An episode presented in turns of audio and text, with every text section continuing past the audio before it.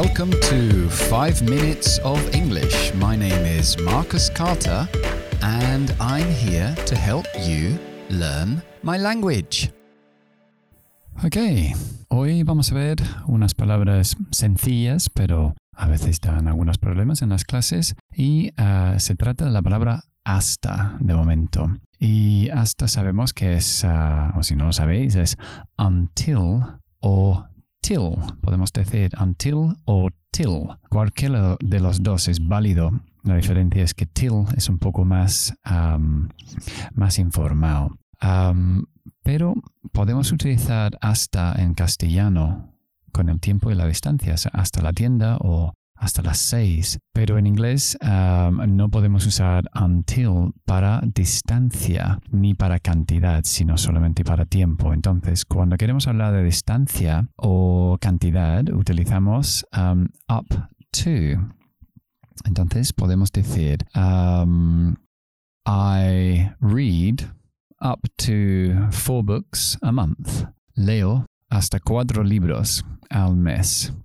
No decimos I read until four books a month, sino I read up to four books a month. Y luego tenemos uh, para distancia, podemos usar up to y podemos usar as far as, tan lejos como. Uh, for example, we walked as far as the forest and then turned around.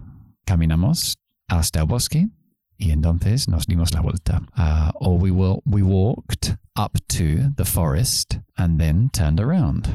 Las dos nos valen para las distancias. Entonces, up to, as far as, para las distancias y cantidades. Bien, vamos a ver, ya que estamos con lo de until, en un programa anterior un poco complicado, vimos uh, lo que son las uh, negative adverbial inversions, que son las inversiones de adverbios negativos. Pues hay uno con until y um, la verdad es que no me acuerdo si estaba en ese programa o no, pero lo voy a poner aquí y así lo sabéis. Es not until y luego ponemos la inversión. Los que vimos nosotros en ese programa llevaba la inversión justo después de la negación, el adverbio negativo. Y decíamos, por ejemplo, never have I been o little did I know.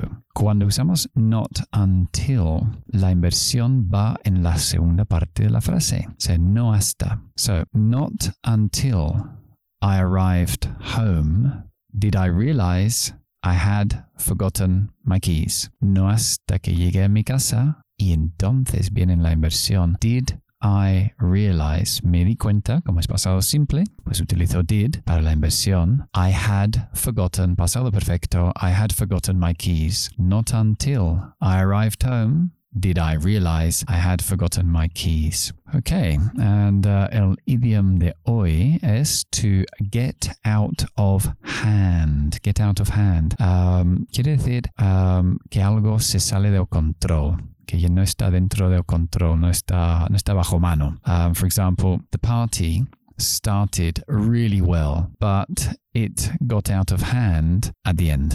La fiesta empezó muy bien, pero salió un poco de control al final. Okay, so I hope you enjoyed the program. Eso es todo por hoy, and uh, I'll see you soon. Recuerda que estoy en Instagram, que podéis seguirme ahí y que podéis compartir este programa con amigos y familiares que a lo mejor les haces un favor. Bye bye.